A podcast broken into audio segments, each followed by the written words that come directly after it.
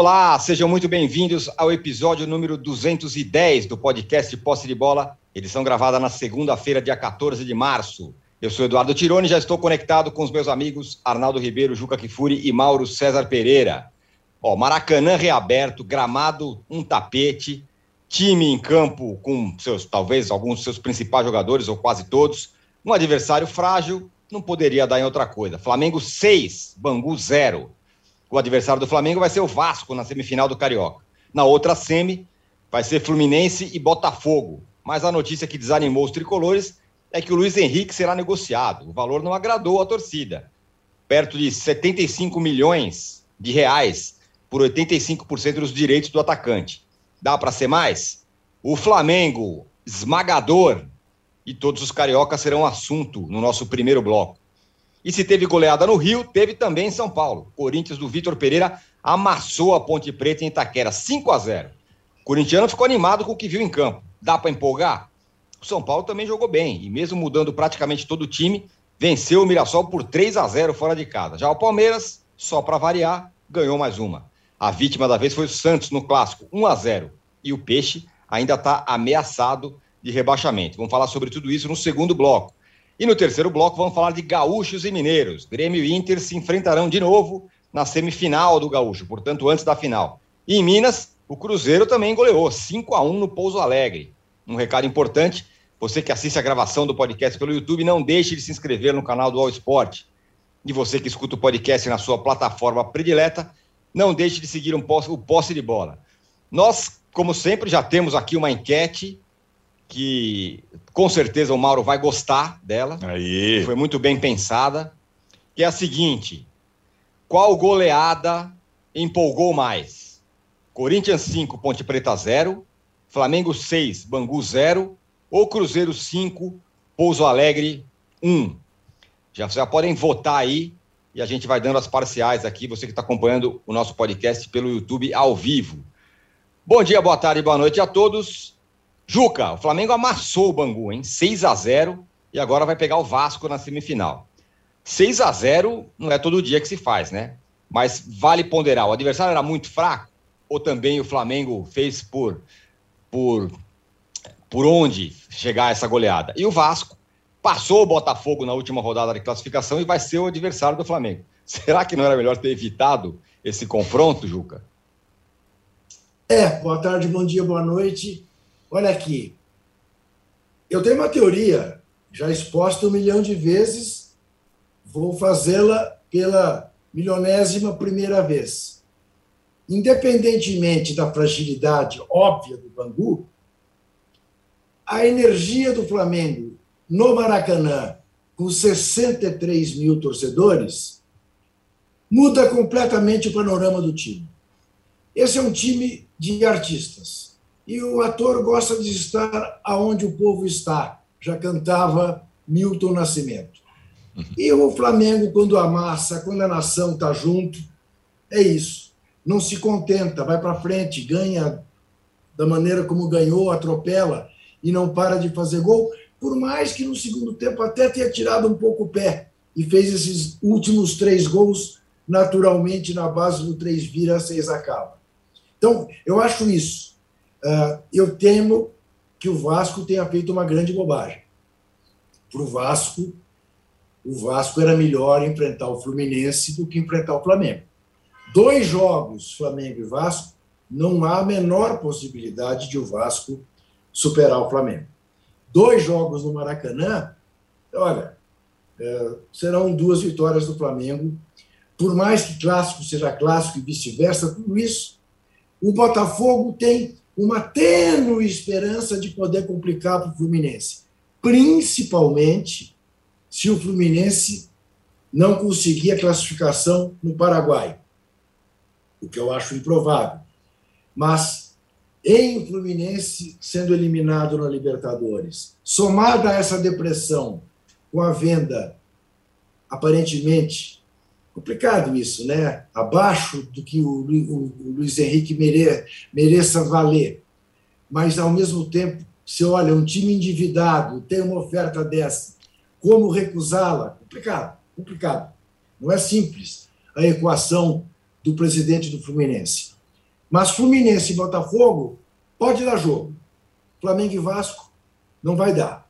Serão dois treinamentos de luxo para o Flamengo provavelmente se preparar, aí sim, para enfrentar o Fluminense, que tem sido né, um, um obstáculo na sua vida. Mas eu posso estar enganado. Mas qualquer que fosse o adversário do Flamengo no sábado, o Flamengo teria atropelado com aquele clima que tinha no Maracanã. Some o clima a um gramado impecável, é tudo que esse time do Flamengo precisa.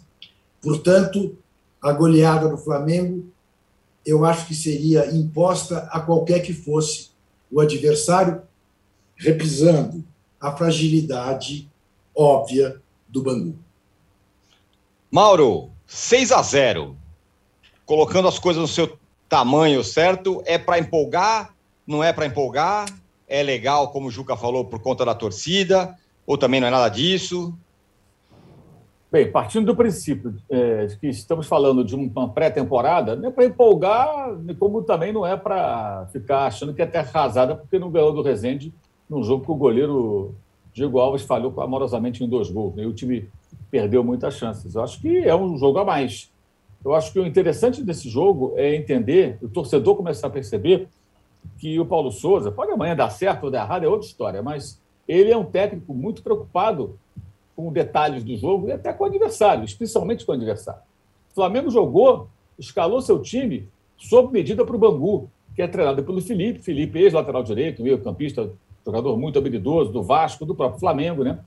É, e que está tentando colocar em prática uma ideia que é até muito nobre, mas que não, não é viável contra um adversário tecnicamente muito superior. Eu acho que ele está aprendendo isso na prática. O time do Bangu sai jogando com o pé posse de bola, organizado, tenta atacar, ocupar o campo do adversário. Só que contra o adversário é. É, tão superior, não, não, tem como, gente. É, impossível, não dá. É, não estou aqui a defender a retrântica feroz, mas que você seja mais cauteloso, você tem que se proteger, não tem muito jeito. Então, tomara que ele entenda isso e comece a encontrar o meio termo entre uma defesa protegida de um time que saiba sair para o ataque, que tenha velocidade, jogadores rápidos, que de alguma maneira consiga incomodar o adversário mais forte, mas que não fique tão desguarnecido. É o que fez o Paulo Souza. O torcedor às vezes acha que o time tal é mais fraco, o time tal ataca muito. Vou colocar oito atacantes. Não, ele colocou um atacante. Esse atacante era o Gabigol. Colocou dois meias. Ah, o Everton Ribeiro voltou à posição dele. Nananina, não. Everton Ribeiro não jogou como diz o André Rocha, como ponta armador, aquele armador bem preso ali na lateral, que sai dali, abre o corredor para o lateral, avançar e vem aí tabelar com os jogadores no meio-campo para construir as jogadas. Não. Ele jogou como um meia pela direita, Rascaeta um meia pela esquerda, se movimentando, tanto que o passe do Everton Ribeiro para o Gabigol no segundo gol do jogo, ele está lá na esquerda. Ou seja, jogou como um meio, meio campista, mais centralizado, mais centralizado em relação à sua função original, digamos assim, né? Que era bem ali perto da, da linha lateral do campo. Ele jogou mais pela direita, mas mais centralizado do que o normal, e o, e o Rascaeta pela esquerda. Os dois laterais usavam esses corredores. Lázaro pela esquerda, Mateuzinho pela direita, os mais jovens que ele tem, né? O tempo todo atacando. Os volantes, João Gomes e o, e o Thiago Maia, chegando muito também na, na, nas imediações da área. Tanto que aquele gol muito bonito do Léo Pereira, de cabeça, da linha de passe, né? É, um, é uma cavadinha do Thiago Maia. Escanteio batido curto, a tabela do Arrascaeta com ele, ele faz a cavadinha, Arrascaeta cabeceia, o Léo Pereira cabeceia para o gol vazio.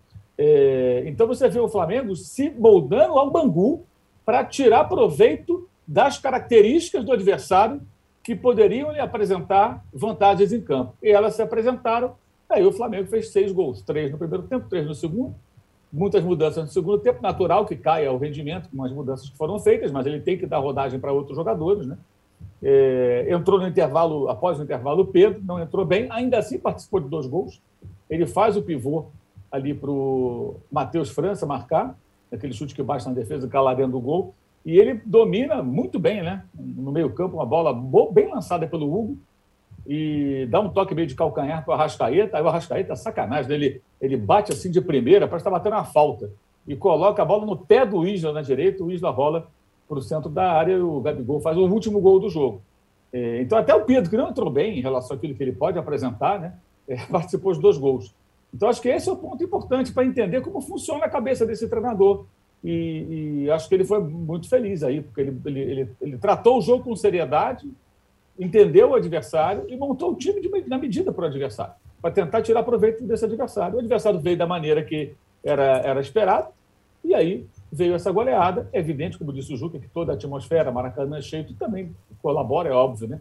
O cara está jogando, de repente, do estádio vazio, pouca gente, é, gramado ruim, de repente, gramado novo, gramado bom, estádio cheio. Outra coisa importante, aí a diretoria acertou, colocou preços mais populares. Então você tinha também uma atmosfera de um torcedor apaixonado que sabe que ele está ali hoje e que talvez não esteja no próximo jogo, né? porque os ingressos vão ficando mais caros. Então, esse cara vai para lá e vive intensamente aquela partida, não importa quem é o adversário, porque sabe que aquele é o jogo em que ele teve a chance de estar no estádio. Então, acho que foi um conjunto de situações interessantes é, no último jogo em que ele pode considerar 100% pré-temporada. Porque agora não, agora ele tem que eliminar o Vasco. É isso que se espera do técnico Paulo Souza com seus jogadores, eliminar o Vasco, vencer os dois jogos, eliminar. É o que todo mundo espera do Flamengo, mas acho que agora já pode é, é, começar a pensar no, no, no amadurecimento do time, das, das, suas maneiras de jogar, não vou nem falar da forma de jogar, né? E uma coisa importante, pelo amor de Deus, gente, vamos esquecer essa história de 11 titular. Não tem, não vai ter, esquece, meu irmão. Não vai ter, esse cara não vai ter 11 titulares. Como vários técnicos lá na Europa não tem, ele é europeu. Chega dessa coisa de trazer um técnico tão longe, o cara atravessa o oceano, aí chega aqui, as cobranças são para que ele haja como os técnicos brasileiros. Ah, o Jesus não revezava. Uma pinóia. Ele revezava sim, e ele não tinha as opções que os técnicos que o sucederam, ou que ele mesmo teve na, na, na, sua segunda temporada, que ele não completou, que foi 2020, depois de contratações que foram feitas. Então, ele não mudava tanto, porque ele não tinha tantas opções. Então, elas existem e o técnico vai utilizá-las. E esse cara vai mudar a forma de jogar do time, vai mudar a escalação direto, todo jogo, dificilmente vai repetir. No começo então, do programa, ah, no começo, no começo do, antes do jogo, a polêmica era a história do, do jantar lá, né? Ah, a, a, falta de assunto, falta do que fazer, né, cara? Falta de leitura, falta de, de, de entendimento. Ah, ah, o jogador não vai gostar. Tem um monte de jogador que fica se agarrando nessas ideias dos tempos em que ele jogava o jogador não vai gostar. O jogador, o jogador parece que é uma entidade né, sagrada, né? Ah, não, é, essa é a vaca da Índia. Não, não, o jogador não vai gostar. O jogador não sei o quê. O jogador é o cacete, cara. A regra é essa, vai almoçar para quê? Para o cara não se entupir de bobagem.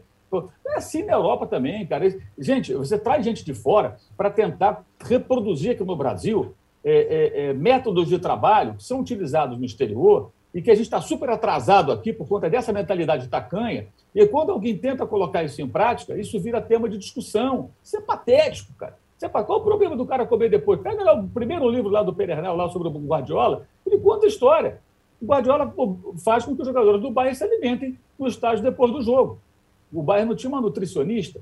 Por que isso? Justamente para que os caras possam repor as energias com uma alimentação adequada após o desgaste de uma partida de futebol. Só isso, mais nada. O cara não vai comer na marmita, não vai comer uma gororoba, vai comer comida boa, farta, com muita opção. E se quiser levar a família, vai lá, família, mulher, filho, todo mundo come, não paga nem a conta, olha que beleza. Então, é, é, é, essa falta de assunto, sabe? Uma coisa assim que. Aí, aí, também acho que isso evidencia, quem debate esse tipo de coisa, deixa muito claro também o seguinte: é, é, assim como a gente fala dos, dos técnicos e tudo, que tem os profissionais do futebol tem que se modernizar, a gente também tem que tentar entender as coisas que as coisas mudaram, gente. Pelo amor de Deus. Tem muita gente na imprensa, jornalistas, ex-jogadores, falando de futebol, que continuam agarrados nos anos 70 ou nos anos 80. Sabe, aquela história do meu, no meu tempo era assim. Cara, pelo amor de Deus, eu comecei a trabalhar nesse negócio, o Juca provavelmente também, né, pela, é, é, é pela, pela, pela idade, digamos assim, eu usava máquina de escrever. Eu usei máquina de escrever. Então, eu ia ficar até hoje aqui na máquina de escrever, não ia ter como fazer esse programa aqui, não. Porque na máquina de escrever o, não Ju, vai ter, tem um computador. O Juca, não, não, o Juca não usou, não. não computador, eu quando comecei já era computador. E mais de uma redação, e mais de uma é redação. Isso. Pelo menos umas quatro tá redações eu usei máquina de escrever. Depois veio tá o computador, vendo? a gente vai acompanhando. Tem gente que está na máquina de escrever do futebol até hoje, gente. Quer dizer, coisas pequenas. Quer dizer, qual, qual a dificuldade de entender que o cara vai se alimentar? Que bobagem, que coisa mais, que coisa mais tosca. Né? O Adiná Toledo está falando aqui, ó. Paulo Souza deixou o Bangu na beira do caos. Bela festa no Maracanã. É, Agora, Arnaldo, é, o Flamengo, como disse o Mauro, não vai ter é, escalação titular. O Juca também falou essa história da torcida que eu acho bem relevante. Enfim, o time passou o trator. E na outra semifinal, a gente vai ter Fluminense e Botafogo. O Fluminense é uma coisa mais tradicional. Tem um time mais ou menos titular, ou quase titular, muitas vezes são os mesmos jogadores. O Abel, que é um treinador mais é, é, tradicional, vamos dizer assim. Só que teve uma ducha de água fria aí, a venda do Luiz Henrique. Sim. Antes do, da outra semifinal, só analisando a estratégia do Paulo Souza do jantar pós-jogo no Maracanã, estamos precisando fazer isso, viu, com o nosso âncora. Depois dos jogos, nas lives, ele se empanturra de hambúrgueres, às vezes dois, tal, em vez de fazer uma alimentação balanceada, é, que é adequada depois das partidas. Então, acho que eu também vou me consultar com o Paulo Souza para a gente ter uma, uma vida mais saudável, digamos assim. Né, Mauro? Não é gororoba, não é gororoba toda hora. Hambúrguer é com calma, de vez em quando.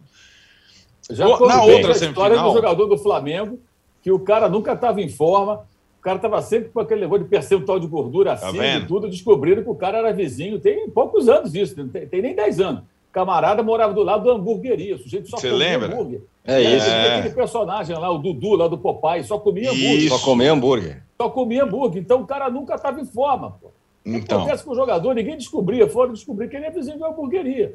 É isso. Aliás, essa semana apareceu uma foto lá do Walter. O Walter tá Rapaz. tá grande, tá, tá, tá grande. Tá, agora foi para Amazonas. É. Bom, assim, o Fluminense é, foi um pouco, foi uma ducha de água fria, né? Quando tem convocação de entrevista do presidente no domingo, você fala, ih, cara, alguma coisa, boa notícia não é. E aí o Mário Bittencourt foi explicar as, as razões da venda do Luiz Henrique e acho é a décima venda da gestão dele, né? É que na, é, alguns jogadores dessas, é, dessas, dessa gestão, ou de outras também, nem chegaram a, a flertar ali com o profissional. É diferente do Luiz Henrique, né? Alguns jogadores já foram vendidos aí ainda no berço, né? Como o Fluminense faz com, com as suas crias de xerém por conta das questões financeiras, das dificuldades financeiras. O Luiz Henrique não, né? O Luiz Henrique já vai para é, sua segunda temporada como titular absoluto, um dos principais jogadores do time. E aí, mais do que o valor, é o que o Juca falou: é difícil você analisar quando um time precisa vender, e acho que só o Flamengo, o Palmeiras e o Atlético, por motivos diferentes, não precisam vender. E mesmo assim, às vezes vendem, né? É, é, então, eu acho que a, a necessidade. Agora, quando é, isso impacta num dos principais jogadores do time, você rever as perspectivas desse time para a temporada. E perdeu o Luiz Henrique antes de começar o filé da temporada, quer dizer, no meio do ano, quando tiver ali o brasileiro, a Libertadores, fase de grupos, se o Fluminense chegar lá, a fase decisiva da Copa do Brasil, é um baque considerável para as pretensões do Fluminense na temporada. Sabe aquela briga pela quarta força, Tirone? Aquela coisa ali?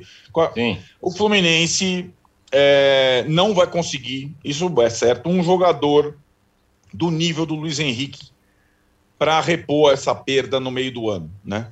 E, e, acho que isso é, isso é claro, e, e isso de fato, e, e acho que muito da, do segredo dos últimos tempos do Fluminense, sobretudo nesse ano, é a mescla, no time titular, inclusive, de garotos com experientes. E esse é o melhor garoto que o Fluminense tem, tecnicamente falando, né? Então, eu acho que é uma, é uma, uma perda considerável, que não vai ter um impacto imediato, mas na hora, na hora do filé mignon da temporada, o Fluminense vai ficar sem seu principal jogador. Então, é uma notícia ruim é, às vésperas de uma decisão que também impacta a temporada inteira no Paraguai. É verdade que o 3 a 1 em casa já encaminhou muita coisa, mas ainda não está definido completamente a parada. Então, é, vai ter, são as primeiras. É, é a primeira má notícia para o torcedor tricolor em 2022. Só tinha boa notícia até agora, né? Melhor campanha, Taça Guanabara, é, invencibilidade, é, vitórias nos clássicos. E aí acho que essa, essa pedrinha no sapato aí, é, o Abel pode até conseguir alguma fórmula para repor essa, é, essa, essa perda lá nos próximos meses, quando ele de fato for é, para a Espanha, mas é, não vai ter substituto à altura, porque é um jogador raro. Ele é, é, tem vitalidade, sabe fazer gol, é jovem, tem força e técnica, é difícil. É um, é um bom jogador mesmo. E o Flamengo? Quer falar alguma coisa? Hum, o Flamengo, acho que o Mauro Juca dissecaram. É, essa, essa questão de não ter é, de não ter time titular é uma coisa que já estava já anunciada quando, quando o Flamengo optou pelo Paulo Souza. E acho que isso vai acontecer, já está acontecendo no São Paulo, talvez acontecesse um pouco no Corinthians, no Palmeiras de certa forma, mas no Flamengo, por quê? Porque é, vem sempre a comparação com Jorge Jesus e seus 11 titulares na boca do povo. Vai ser diferente esse ano. E acho que é, Maracanã é, muda a coisa, né? Maracanã cheio muda a coisa, como disse o Juca, é, é uma outra situação. E vale é, se é, o Palmeiras, por exemplo, que é um adversário do Flamengo, joga sempre num gramado, até mudou o gramado, gramado sintético para poder atuar sempre. Vale a pena a gente prestar atenção em como vai ser o desempenho do Flamengo com o gramado em boas condições ao longo de toda a temporada. Faz diferença. Faz diferença. Faz muita diferença. Né? Então, é, isso tem uma, é, um, impacto grande no, no em, quando o time tem um nível técnico muito bom, que é o caso. Né? Então, acho que o Flamengo vai, vai, vai poder, enfim, usufruir muito disso, além do apoio maciço do seu torcedor. Para o Flamengo, na verdade, a temporada simbolicamente começa quando o time volta ao Maracanã. Para mim, essa é a impressão. Embora, como todos falaram, o adversário muito frágil e numa proposta suicida lá, Fernando Diniz no Aldax, né? Aquela coisa vai dar certo, mas vou jogar contra o Flamengo no Maracanã. Não, me desculpe, mas isso não existe. E não é questão de antijogo, retranca, é simplesmente uma questão de estratégia minimamente compatível com o adversário que você enfrenta. Juca, e o Luiz Henrique, é isso aí, eu ia te pedir likes, porque não é possível que a gente randômico, não tenha três, randômico. com vitória de Corinthians 5 a 0 e Flamengo 6 a 0 e Cruzeiro 5 a 1 se a gente não tiver é. 3 mil likes hoje, aí fica difícil. Não, 3 mil é pouco, 3 mil eu não aceito. Então, então. tá, 4 mil. Agora, Juca, vendeu o Luiz Henrique. É aquela história, né? Ah, valia mais, valia mais. Só que o time tá, o clube está enforcado. O que, que vai fazer, né? Não, pois é, é, é isso. Eu estava vendo né, ontem a entrevista do Mário Bittencourt, né? E, claro, há uma porção de coisas uh, que você pode questioná-lo, né? Mas eu olho e digo, você sabe, não há tristeza maior para mim do que anunciar a venda de um jovem jogador brasileiro, a exportação de mais, mais dois pés de obra. Mas, e esse menino, o gol que ele fez no sábado, não, contra, não, o gol que ele fez no, no Olímpia. No meio da semana, isso, no Olímpia, né, no Olímpia, no 3x1, é. Né, foi um gol assim de, de nossa, de dar uma placa para ele. Então, você fica triste de ver esse menino indo embora para o Betis. É evidente que o Fluminense é um, é um clube com mais história do que o Betis, tudo mais, mas o Betis trabalha em euro e o, Flamengo, e o Fluminense trabalha aqui no Brasil. Mas como negar? Eu não sei se vai ter outra oferta. Eu não sei se o menino vai se machucar. Eu compreendo. Lamento profundamente. É, provavelmente fosse eu o presidente, não venderia e faliria. Eu não sei. Eu não sei. É, é difícil, né? Mas é, é. A, a, defesa que o próprio Mário Bittencourt faz aqui, ó. A gente vendeu o Real Madrid para o Marcelo, ele tinha na cláusula que se fosse revendido, o Fluminense ganharia uma parte, e o cara nunca foi revendido, né? Porque ele já foi direto para o Real Madrid. Agora indo para o Betis, Pode ser que ele vá bem no Betis e vá para outro clube. Isso, Isso gere mais algum dinheiro para o Fluminense. Mas realmente é um jogo. Um, um cara. Fala. Ronaldo, Oi. Você tem razão. Você tem razão sobre a alimentação do âncora. Você viu Não que tá bem, né? Que? A gente vendeu o Real Madrid para o Marcelo. E... Eu falei isso? Foi. É, então tá, você eu volta hambúrguer, âncora. Não, você pô, volta eu, fita? Juro por Deus, eu, eu não comi um hambúrguer acho uns quatro meses. Comi Comeu um dois de uma vez, um horário é inadequado. Isso, é. Então, alguma outra. Então, eu tô ótimo, tá tô, tô firme, me pesei ontem, tô com fininho. Mas não é, oh, não é questão, mas... você, perde, você perdeu massa muscular, você está definhando. Mentira, eu só ganhei é... massa muscular na, na pandemia. É, só, ó, vamos só chegar a três... Fala. Só para comentar um negócio que eu, esque... É, eu ia falar da outra semifinal, esqueci, me desculpem. O, enfim, o Botafogo parece que vai ter o técnico, né? O, o, o Luiz Castro chega, se desvinculou lá. Só que assim, né, gente? Ah, não está previsto que ele comande o time no estadual. Até aí, tudo bem. Mas o Campeonato Brasileiro de Futebol começa em menos de um mês, dia 10 de abril. Botafogo é enfrenta o Corinthians, certo? Que, tem o, que, aliás, disputava o Luiz Castro, né? Com o Botafogo. O técnico Corinthians já chegou, já dirigiu já... um clássico, já não sei o que lá, vai fazer o derby. O Botafogo, com esse time, com o técnico chegando agora, iniciar o brasileiro menos de um mês. Olha, é arriscado, cara. Por mais é. que tenha é, novo dono, não sei o quê, eu, eu acho arriscado. Eu acho arriscado. Real, realmente. Menos Bom, o chegando... estadual que me preocupa, mais o brasileiro. Estamos nos aproximando de 2.500 likes, mas queremos mais. E eu vou começar a pegar uma boquinha no jantar do Paulo Souza pós-jogos. Isso, né? Para ver se dá. Fechamos aqui o primeiro bloco do episódio 210 do podcast Posse de Bola. Quero ler aqui a mensagem da, do Zanelli Malta Prata, dizendo: é correto afirmar que no Brasil os jogadores são tratados de forma paternalista pela maioria da mídia esportiva, não se cobrando deles e sim do técnico a responsabilidade por ações sofríveis e pouco profissionais? Não sei dizer. Acho que tem, tem gente que, que trata jogador é, dessa forma, inclusive dentro dos clubes e na imprensa também. É, e a gente volta já já para falar da goleada do Corinthians, da boa vitória do São Paulo, do Palmeiras, que ganhou mais uma. Já voltamos.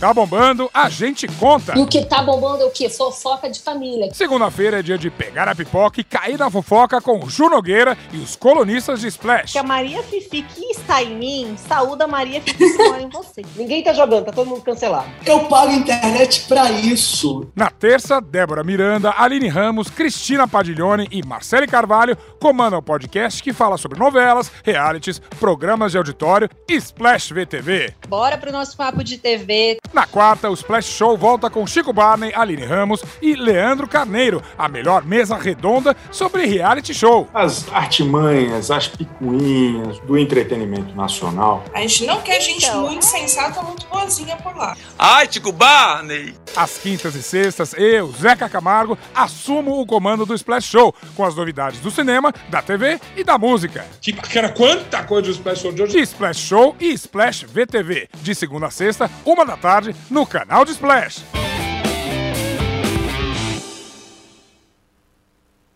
Estamos de volta para o segundo bloco do podcast Posse de Bola número 210. Aí, é... o, o, falar do clássico, Mauro, foi a vitória apertada é, do Palmeiras em cima do Santos, mas é mais uma vitória. E no primeiro tempo, até fazer o seu gol, que saiu no minuto final ali, no pênalti, o Palmeiras amassou o Santos. Teve muito mais posse de bola, muito mais finalização. Me pareceu ali naquele, naquele primeiro tempo os 10 minutos do Palmeiras contra o São Paulo ampliados em um tempo inteiro. E aí o gol saiu no final e depois no segundo tempo deu uma, uma recuada, tal, flertou um pouquinho, mas ganhou mais uma o Palmeiras. Tomou um único gol no ano até aqui. É, porque o gol demorou a sair, né? Contra o São Paulo foi com 10 minutos. Contra o Santos, ele foi no final do primeiro tempo. Então, o Palmeiras teve que martelar. O Santos também é um time mais fraco, jogo em casa, né? tem todo um contexto. E aí, com a expulsão, o homem a mais, o Palmeiras, no segundo tempo, teve total supremacia. É, perdeu muitas chances, né? Isso fez com que, de novo, voltasse essa discussão sobre o, o centroavante, é, que, aliás, acho outra discussão muito superada, essa coisa de, ah, tem que contratar um 9 para resolver o problema. Gente, isso existe, isso é uma coisa fantasiosa. Nunca na história do futebol, a não ser times ruins. Times ruins são assim.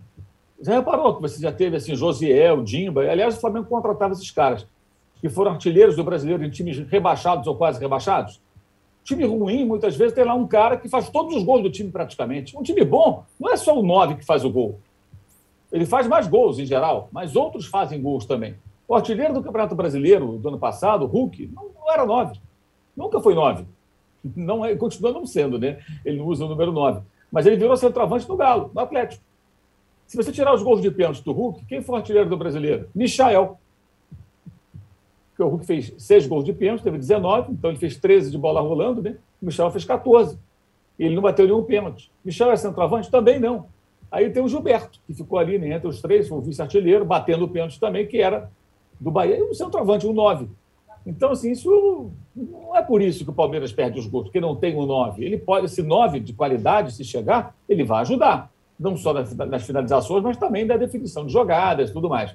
Mas a preparação de jogadas. Mas os jogadores é que não podem perder os gols que perderam ontem. Rony, especialmente, perderam muitas chances, né? Poderia ter sido uma vitória mais tranquila.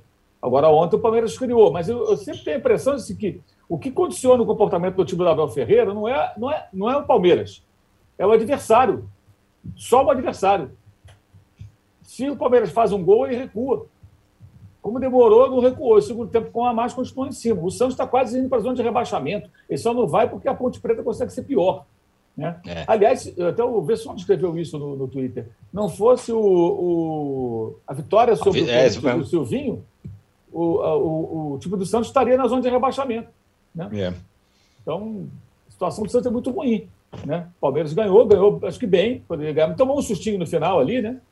Teve um outro sustinho ali que o Santos conseguiu dar, mas venceu bem. Mas essa questão de transformar as chances criadas em, em, em, em gols não é para botar na, na, conta de um jogador que não existe no elenco, né? que é o, o imaginário grande camisa 9. Tampouco achar que esse cara chegando resolve tudo. Não, o Palmeiras tem que discutir por que perdeu tantos gols. Isso acontece muito com o Flamengo, né? A gente fala isso já há alguns anos. Por que, que cria e perde tantos gols? Por que, que quando cria perde tantos gols? Acho que é uma discussão que tem que ser feita em cima de quem está em campo. Porque são jogadores de boa qualidade. Não estou falando de um time de pernas de pau. Por que criou tanta chance e não aproveitou? Né? Mas acho que o comportamento ontem está muito ligado também ao adversário. O Santos praticamente não quis a bola no primeiro tempo. Teve um homem expulso, perdia por 1 a 0 aí o jogo fica pautado dessa maneira. Né? Mas o time do Palmeiras se impôs, venceu, venceu bem.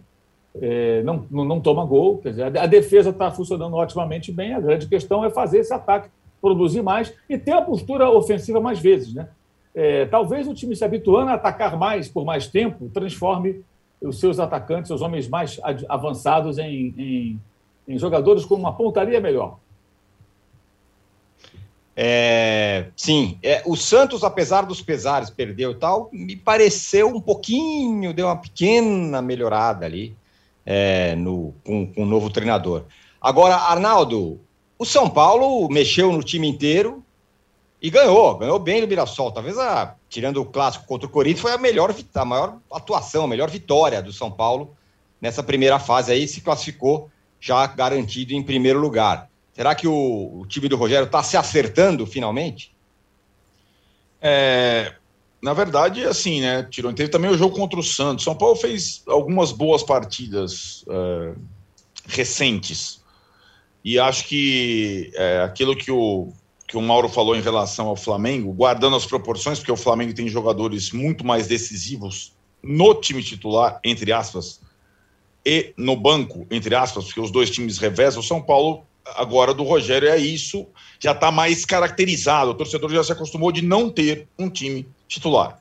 Né? Cada jogo troca cinco, seis, e o que melhorou muito é, no último mês foi que trocando o time não muda o padrão, né? Consegue ser é, um time consistente, é, muitas vezes que se defende bem também, melhorou muito nessa parte, toma poucos gols.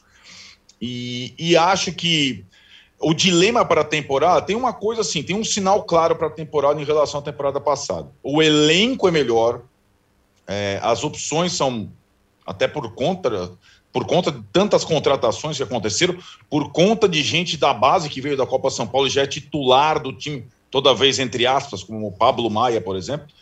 É, a perspectiva para a temporada é de um time mais consistente, mais duradouro, mais. Só que talvez não seja suficiente para ganhar títulos. Isso o torcedor de São Paulo precisa entender. Porque o Paulista, que foi o campeonato passado, né, do ano passado, o São Paulo deu as cartas no campeonato largou com tudo, terminou na primeira classificação geral, e aí teve o mando de, de todos os jogos, teve semifinal em casa e a decisão contra o Palmeiras em casa. Isso não vai acontecer esse ano. Né? Esse ano quem está dando as cartas no Paulista é o Palmeiras. Tem grandes chances de ser campeão. Aliás, Juca acho que vai falar daqui a pouco. A gente vai ter uma prévia aí na quinta-feira. É um jogo que não vale nada, entre aspas, também, para a fase de classificação do Paulista, mas vai ser um jogaço, né? Palmeiras e Corinthians, com os dois portugueses do Elano, uma espécie de prévia da final desse campeonato, com as duas melhores campanhas. Isso tende a se perdurar até a final do Paulista. E o São Paulo, se não tiver a chance de decidir o Paulista, vai ficar, em termos de títulos, é, à espera de uma coisa improvável, né? Um cruzamento na Copa do Brasil mais favorável, a Copa Sul-Americana que é um, uma espécie de armadilha, né? Porque você pega adversários muito fracos no início, a logística só classifica um. E no brasileiro, aí sim, eu acho que no brasileiro o São Paulo tem, como tinha o ano passado, pelo nível de investimento, a obrigação de disputar a classificação para a Libertadores, entre os quatro primeiros. É, isso eu acho que o São Paulo tem time, e tem elenco, e tem comando para isso essa temporada. O que não quer dizer que tenha poder ainda para ser campeão brasileiro de pontos corridos, entendeu, Tirone? Então é possível que o São Paulo termine uma temporada brigando mais, é, se aproximando mais dos melhores times, mas sem troféu. É possível que isso aconteça. Né? É, é, é um, é, eu acho que essa, esse primeiro retrato da temporada é um pouco isso que se avizinha. E vejo o Rogério ali, em relação ao momento em que ele chegou, num, num outro patamar, como a gente é, acostumou a dizer aqui, né? É, com o respaldo total do torcedor, com controle completo sobre o time, sobre os outros departamentos, né? Teve mil situações já, teve piscina, teve médico, teve não sei o que lá. É, e acho que uma das principais missões o Rogério tem procurado fazer, que é não desistir de nenhum jogador, aproveitar muito a base, então ter um time ali para dois ou três jogadores por posição no mesmo nível. É o que ele está tentando fazer. Todo mundo mais ou menos no mesmo estágio, e aí vai ter uma briga interessante por posição, por, por, por lugar é, nos principais jogos.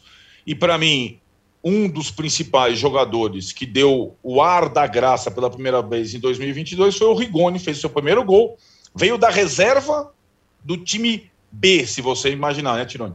Porque o time começou com o Mirassol, era aparentemente o time B. E o Rigoni estava na reserva. Mas fez seu primeiro gol sob o comando do Rogério e é um dos jogadores mais talentosos do time.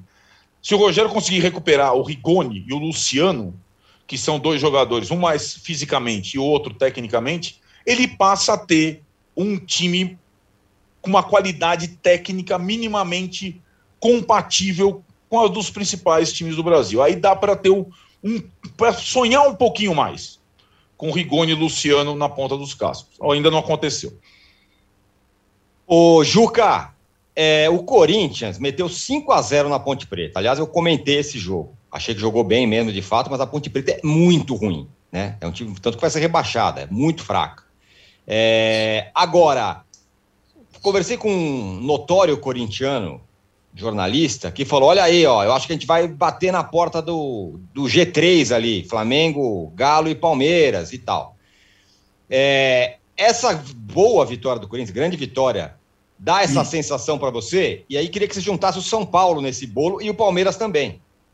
É, é eu, quero, eu quero começar pelo Palmeiras. Sim, eu quero falar. começar pelo, pelo Palmeiras porque o Abel Ferreira até fez ironia ontem, né? Na entrevista, de novo, dizendo, de novo, né? de novo. Ah, sou retranqueiro, jogo para trás e tal. E, de fato, ontem, domingo, ele teve a possibilidade né, de dizer que pôs o time para frente, que jogou com muito mais posse de bola. Mas foi uma exceção.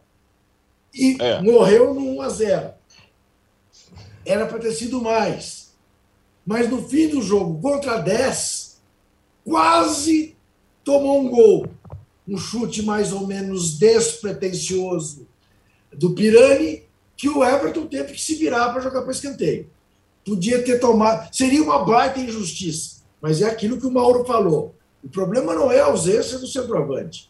O problema está nas finalizações. Está precisando treinar mais finalização. Quantos times hoje jogam sem centroavante? Para dar um exemplo, daquele que, para mim, é o time que está jogando o melhor futebol do mundo hoje. Quem é o centroavante do Manchester City?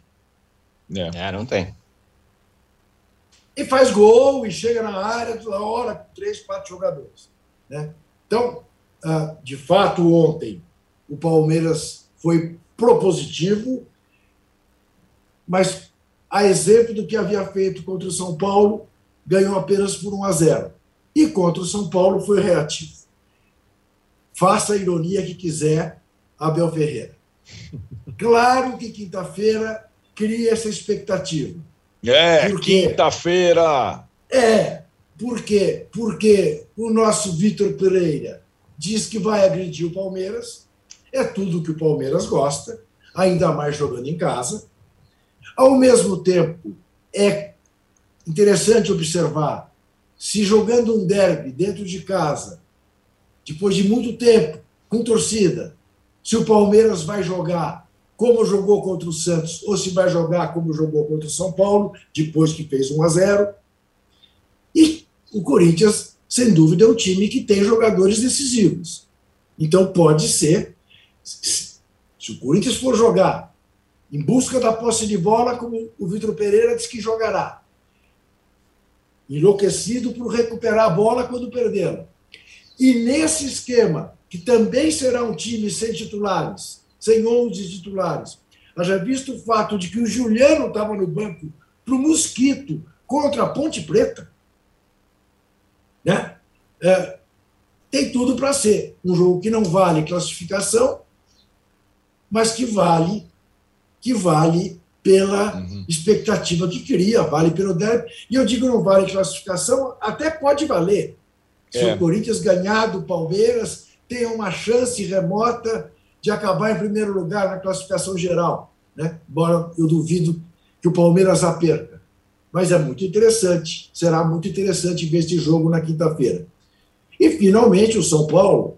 Olha, âncora, é, primeiros tempos, às quatro horas da tarde, é, não existe. Não uhum. existiu os reservas do Fluminense, né? É, lá em Bacaxá contra o Boa Vista. Não existiu para o Atlético Mineiro e o governador Valadares contra o Democrata. E não existiu, embora o São Paulo tenha dominado, em Mirassol, uh, São Paulo e Mirassol, porque é demais de quente. É demais. O segundo tempo do São Paulo foi absolutamente convincente. E com boas mexidas do Rogério Ceni.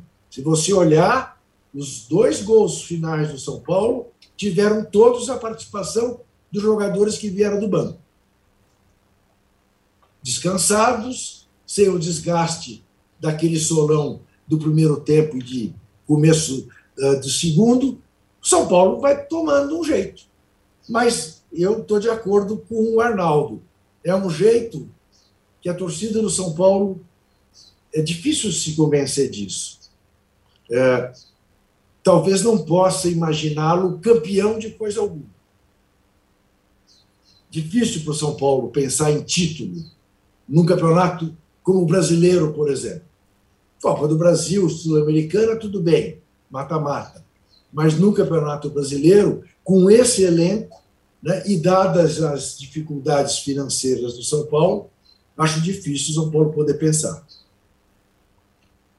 Muito bem. É, o Mauro, no, no, Rio de Janeiro, eu acho que o Flamengo tem uma diferença muito destacada. Com essas atuações do Corinthians, com o Vitor Pereira agora, e essa atuação do São Paulo, parece o São Paulo se acertando, estão se aproximando do Palmeiras? Ou é otimismo demais isso aí?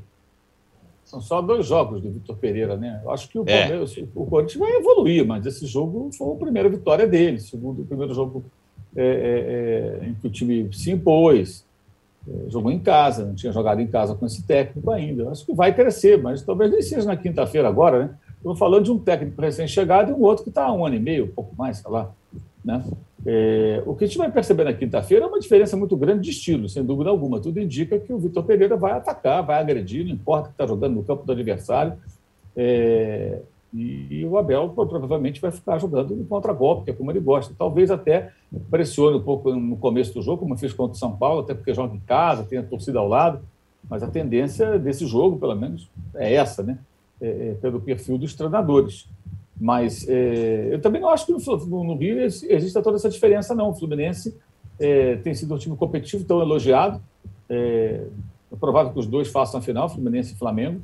Sempre lembrando que o Fluminense não utilizou o estadual como uma preparação teve que queimar etapas, acelerar o processo para montar um time minimamente competitivo, porque ele já é o único do, do, dos grandes do futebol brasileiro, o América não é um dos grandes, com todo respeito, né? É, que está disputando já algo, algo grande e importante desde o começo do ano. Né? Então ele teve que acelerar o processo. Ele está jogando na fase inicial da Copa Libertadores. Não poderia ser diferente. Então, o Fluminense teve que definir logo aquele time base, os titulares, os reservas e tal. Joga com um time, joga com outro, é, quem entra sempre. É, rapidamente, o Fluminense teve que buscar esse tipo de caminho. Né? É, mas eu acho que vai, vai mudar muito o Corinthians, acho que vai evoluir bastante. Acho que com esse técnico a tendência é essa. E uma coisa que já ficou clara: o Juliano ficou no banco no sábado. Isso, é um entrou, dos tais medalhões. Vai ficar no banco, vai ficar no banco. Entendeu? Eu preciso de mais velocidade. Vou de mosquito e Juliano fora. Um abraço. Vai tirar quem tiver que tirar. O William já cresceu, a tendência é jogar mais ainda, né? com, com, com esse treinador, num time mais organizado, mais agressivo. É, acho que vai ter jogador crescendo de produção e o Corinthians vai melhorar bastante. O Ancora, Oi. Deixa eu lhe dizer uma coisa. Oh. Eu estou aqui, eu aqui abismado, né? porque eu estou vendo oh. o seguinte: a enquete tem 4.400 votos. Sim, aliás, vou ler aqui. Fala, fala, continua. Isso. E, e, e o, os, os likes tem 3.800. 3.300. Por que, que é mais fácil responder a pesquisa do que dar um, um positivo ali? É verdade. Isso não está certo. Eu quero portanto, 4 mil, já falei. Eu, portanto, você... como deu positivo ali, como diz o Juca. Positivo. Deu positivo. Aí vamos chegar em 4 mil. Era a nossa meta inicial. 4 mil Gostei. likes. Aprovei. É isso. Ó, a enquete tá assim por enquanto. Qual goleada empolgou mais? Corinthians 5, Ponte Preta 0, 37%. Flamengo 6, Bangu 0, 46%. Cruzeiro 5, Pouso Alegre 1, 17%. Então a gente vai para o nosso próximo bloco do Posse de Bola 210 para falar justamente dos mineiros e dos gaúchos. E para dar uma palhinha sobre o Neymar. Queria falar um negócio sobre o Neymar uhum. é, também. Já voltamos. Eu e meu querido amigo Juca Kifuri vamos estar mais uma vez juntos em Nova Empreitada. Todas as terças-feiras, às três horas da tarde, José Trajano e eu estaremos aqui para discutir os fatos da semana. Já estivemos juntos no Cartão Verde, lá na Cultura, lá atrás, no Linha de Passe, também há algum tempo atrás, mas agora vamos estar no Cartão Vermelho e aqui no UOL. E com uma novidade, não vamos falar só de esporte temos liberdade completa para falar de música, de literatura, de política, do dia a dia, dos acontecimentos. E para darmos cartão vermelho, direto, sem amarelo, para todos os deslizes. Para quem sair fora da linha, segundo o nosso ponto de vista. Toda terça-feira, 3 horas da tarde, no canal UOL e nas principais plataformas de podcast.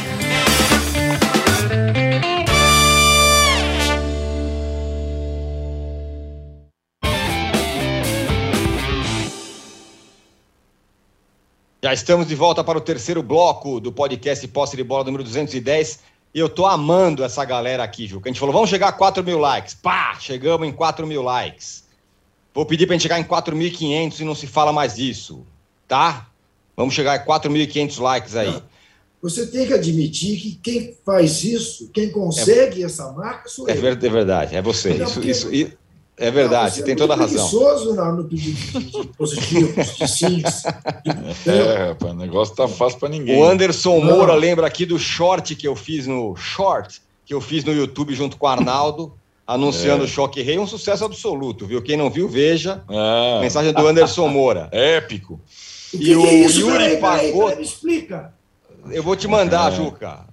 Sério, uma das atuações, melhores atuações é, cinematográficas. Causou Yuri, aqui na minha casa. O Yuri Pagoto fala que é muita hipocrisia os reservas do Botafogo enfiarem cinco no Resende e a gente ele não ouviu um pio a respeito. Mas quando o Flamengo goleia é diferente, diz ele, o Yuri é. Pagoto. A gente é hipócrita e isso ele tem razão.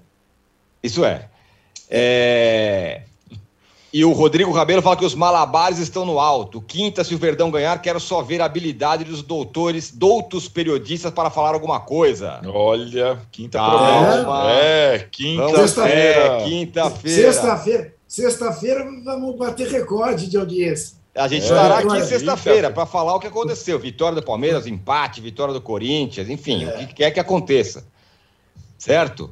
Certo. Agora, Ô, Arnaldo. Oi, fala, fala, Juca. Fala, Só Mauro. uma notícia aqui: é, é, o Léo Burlar, repórter que cobre o Flamengo no UOL, Oi. publicou há pouco aqui: o Flamengo encaminha a contratação do zagueiro Pablo ex-Corinthians. Ele põe aqui, inclusive, aspas do Marcos Braz, que conversou com os jornalistas há pouco lá no centro de treinamento do Flamengo. Disse o Marcos Braz, está muito bem encaminhado para uma compra definitiva. Ele diz que há outros, atenção, monitoramentos também. Ah, então, o monitor. Flamengo deve anunciar o Pablo hoje, possivelmente, mas no próprio UOL, no texto do Léo Burlar. Bom zagueiro, hein, Arnaldo? Muito bom jogador. Foi muito bem no Corinthians. Flamengo está trocando todos os zagueiros, né? Aos poucos. É. Aquela, aquela primeira leva lá. Não que não aproveite é, os, os que foram contratados anteriormente, como o Léo Pereira e tudo mais, tem jogado mais que o Gustavo Henrique, que o Rodrigo Caio, aquela coisa toda. O Rodrigo Caio sempre E machucado. escuta, por falar nisso, que, que amalucado que é esse uruguaio Velasquez dos Santos, hein? Nossa Senhora. É. Ele Duas, quase meu. tirou a cabeça do Rony e depois quase tirou a cabeça. Meu Deus. Tá louco. Segue o Que jogo, loucura. segue o jogo. Complementa aí, Arnaldo. O Cruzeiro também goleou. Falamos aí do Corinthians, do Flamengo, 5 a 1 É, eu, eu acho que tá, né? A gente não. O Cruzeiro tá levando o, o- a goleada, o adversário tinha causado muito mais dificuldade ao Atlético que ao Cruzeiro. Ah, goleou qualquer time, não, depende do ponto de vista, né? É, e acho que o Cruzeiro vem fazendo o Campeonato Mineiro acima da expectativa, sim. Vai jogar na Copa do Brasil agora, jogo contra quem, Tironi? Tum Tum. É, rapaz. É. É, e se avançar na Copa do Brasil, é, chegando na- com a segunda melhor campanha do Mineiro, convenhamos, faz uma primeira parte de temporada é, no limite do, do aceitável, mas melhor do que muita gente imaginava, eu acho. Bom trabalho da comissão técnica, trocada pelo, lá, pelo Ronaldo e companhia é, né, a, na a forceps ali, saiu Luxemburgo, os outros jogadores contratados mais caros, saiu foi uma reformulação completa, completa sem grande investimento, né? E o Cruzeiro tem dado resultado, cara. Em campo é um, é um time mais competitivo que era o ano passado. Não é garantia nenhuma de acesso para a primeira divisão, que é o principal objetivo, mas essa primeira parte do campeonato, ou a primeira parte da temporada, contando Copa do Brasil e Mineiro, está acima da expectativa. Claro que tem que passar pelo tum-tum para a gente avalizar isso na sexta-feira, quando bateremos recorde de audiência. E, e- mas eu, eu tenho eu me surpreendido. E isso conseguiu a goleada sem o Edu, que é o principal atacante, que saiu do clássico com o Atlético lá de ambulância, hospital. Ele volta na partida contra o Tum Tum. E acho que o Cruzeiro está indo a contento. Está indo a contento. Mesmo a derrota no clássico foi daquele jeito, né? Última bola, gol do Ademir, é, virada, aquele pênalti sofrido muito polêmico, para dizer o mínimo, para o Galo. Então, acho que o Cruzeiro, das, das, das novas parcerias, SAFs tal, algumas ainda nem se concretizaram como a do Vasco, eu acho que o Cruzeiro caminhou mais rápido que o Botafogo, por exemplo, mas o Botafogo está na primeira divisão. O Cruzeiro está na segunda divisão do campeonato, do campeonato Brasileiro, isso conta muito, mas eu, eu tenho me surpreendido. Não esperava o Cruzeiro com uma campanha dessa no Mineiro e espero a classificação na Copa do Brasil para poder referendar esse primeiro bom momento. Ô, Mauro, o Cruzeiro, que nos últimos anos sofreu o que sofreu, com, com- com gente roubando, com queda, com permanência na segunda divisão, tem aí no Campeonato Mineiro agora aquela possibilidade de dar uma virada de página, ou pelo menos dar uma animada. Vai que ele ganha essa, essa final do Galo, já vira, já, já muda o astral, né? É, mas assim, eu acho que o mais importante é que assim, o Cruzeiro está montando um time, né? É, É. de- Desde que o Cruzeiro foi rebaixado, você nunca percebeu se o Cruzeiro montando um time, né? Trocando técnico, fazendo umas maluquices aí, contratando jogador caro para o time da segunda divisão. Agora, me parece que está caminhando numa direção com mais consciência das suas limitações financeiras, das suas possibilidades. Trouxe um técnico diferente, quer dizer, arriscou um pouco mais aí nesse sentido também. E vai, vai tentar, portanto, chegar na, na Série B em condições de ser competitivo. Né? Se você comparar, por exemplo, com o Vasco, eu não vejo isso no Vasco. Uhum. Não vejo no Vasco. O único momento que o Vasco conseguiu chamar a atenção nessa temporada foi formar uma retranca diante do Flamengo, para tomar um gol no final. É muito pouco. Vai jogar agora duas partidas com o Flamengo. É muito pouco, porque não vai fazer, formar retranca da Série B.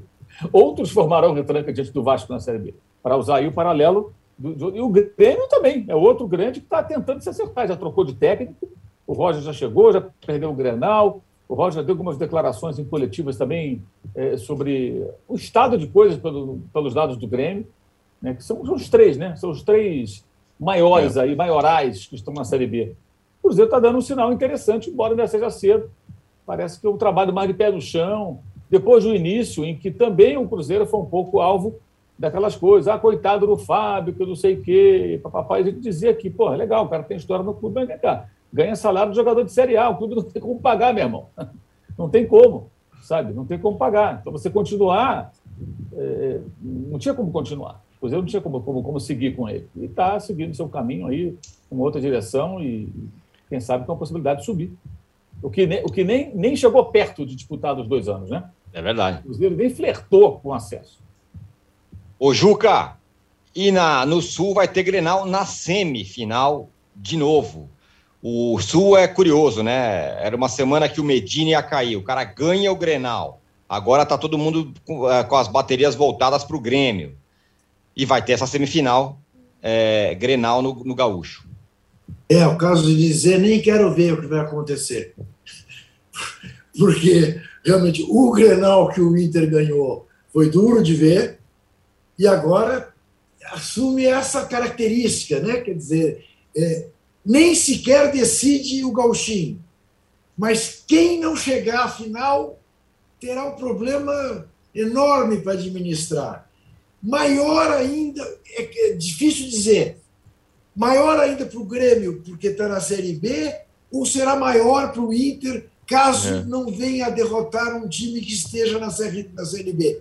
A situação no Rio Grande do Sul realmente é absolutamente surpreendente eu não imaginava nunca mais ver o futebol gaúcho na situação em que está nesse momento. Embora acredite piamente que ambos se recuperem, porque estão longe de serem os, os clubes mais mal administrados do país. Longe. Né? É, não é possível que isso perdure muito tempo. Mas a fase, como diria Milton Leite, que fase? Tá louco. Olha, Juca, você podia aproveitar e pedir mais um pouco de like, porque a gente está quase chegando mil, né? quase chegando a 5 mil. Eu aposto é. que se você colocar o papel aí, a gente vai chegar. Ó, tudo bem, eu não vou botar o papel porque ele está em inglês. Eu vou providenciar que ele seja em português. Positivo, joinha. Positivo, joinha. Sim, gostei. Parabéns, vocês são ótimos. Nem tanto, vá, cínicos, hipócritas. Isso. Não falam do Botafogo o que deveriam, mas dê likes. Dê likes que nós merecemos. Então responde essa do Fernando aqui. Você acha que o Corinthians pode disputar títulos com a chegada do Vitor Pereira? Acho. Pode, principalmente nos mata-mata. Acho também que, para um elenco envelhecido como o do Corinthians, a maratona do Brasileirão é mais complicada. A menos que o Vitor Pereira, que tem também como característica trabalhar com a garotada, ele consiga fazer uma mescla, descobrir valores no Corinthians que permitam que o Corinthians eh, não desgaste tanto os seus veteranos. Agora, o Corinthians está vendendo o Gabriel Pereira já, né? Que é, é, uma das. É, uma, é um dos pulmões, né? Um dos jovens eh, do Corinthians. Enfim, Agora, você disse que ia falar do Neymar, antes que você fale, falo eu. Fala. Essa do Neymar dizer que o futebol não tem memória, ele está cobrando memória do torcedor do PSG. O torcedor do PSG não tem. Certamente não vai ter memória. A, a pior memória que o torcedor do PSG tem dele é a melhor. Foi quando ele destruiu o PSG jogando pelo Barcelona. Queriam aquele cara. Aquele o PSG não tem visto. Que é Exata. o quê? Que aplauda? Ora, meu Deus. Você exatamente falou, Juca, do Neymar, já deu o recado. Ó, o posse de bola 210 fica por aqui. Hoje, às 10 horas, agora, portanto, no canal UOL, tem o UOL Entrevista com o deputado federal Rui Falcão, do PT.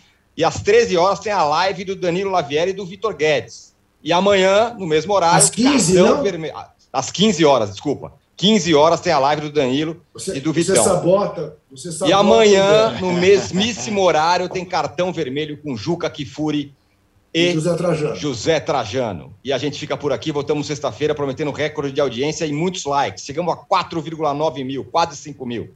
Tchau. Vai chegar assim. Passe bem. Você pode ouvir este e outros programas do UOL em uol.com.br barra podcasts. Posse de bola tem pauta e edição de Arnaldo Ribeiro e Eduardo Tironi. Produção de Rubens Lisboa.